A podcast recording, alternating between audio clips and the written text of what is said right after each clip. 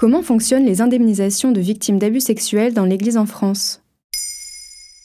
Merci d'avoir posé la question.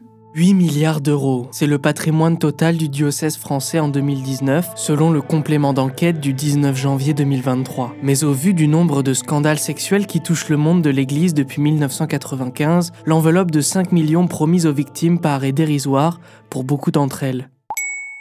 Combien y a-t-il de victimes d'abus sexuels dans l'Église en France? Le 5 octobre 2021, Jean-Marc Sauvé, président de la commission des abus sexuels sur mineurs, publie un rapport accablant. Dans ce dossier de 53 pages, il estime à 330 000 le nombre de victimes d'abus sexuels commis par des prêtres pédophiles ou de laïcs travaillant pour l'Église sur une période de 70 ans. Cela représente 5 000 victimes par an entre 1950 et 2020. Dans l'Église française, le rapport Sauvé établit environ 3000 prêtres pédophiles. Cette étude se fonde sur un sondage IFOP réalisé pour le rapport qui révèle que toutes ces victimes étaient mineures au moment de leurs agressions. Une autre étude réalisée par l'INSERM en décembre 2021 estime qu'environ 5 millions et demi de personnes ont été victimes d'abus sexuels avant leur majorité en France. Le rapport Sauvé nous permet de conclure que les agressions dans l'Église représentent 4% des agressions sur mineurs à l'échelle nationale. Et comment l'Église compte-t-elle indemniser toutes ces victimes?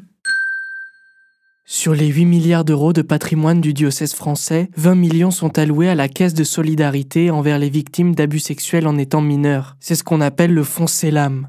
Cependant, et toujours selon complément d'enquête, sur ces 20 millions, il y en a 5 qui sont spécifiquement débloqués pour les victimes mineures de l'Église. Mais selon Ambroise Laurent, le secrétaire général de la Conférence des évêques de France au micro de complément d'enquête, la somme allouée au fonds CELAM n'est pas figée. S'il faut le compléter, nous le compléterons. Les instances indépendantes ont mis en place un barème et elles ont commencé à verser des indemnisations. Cela sera en fonction des demandes que vont nous faire les instances indépendantes. Mais comment ça marche vraiment?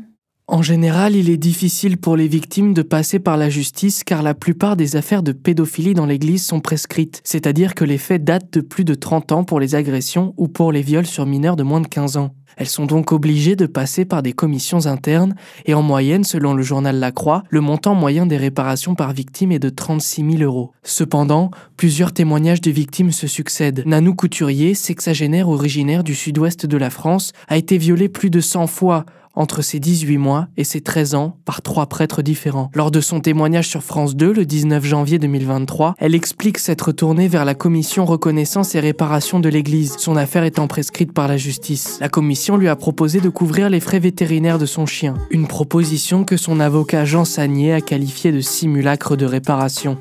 Voilà comment fonctionnent les indemnisations de victimes d'abus sexuels dans l'Église en France. Maintenant, vous savez, un épisode écrit et réalisé par Samuel Limbroso. Ce podcast est disponible sur toutes les plateformes audio. Et si cet épisode vous a plu, n'hésitez pas à laisser des commentaires ou des étoiles sur vos applis de podcast préférés.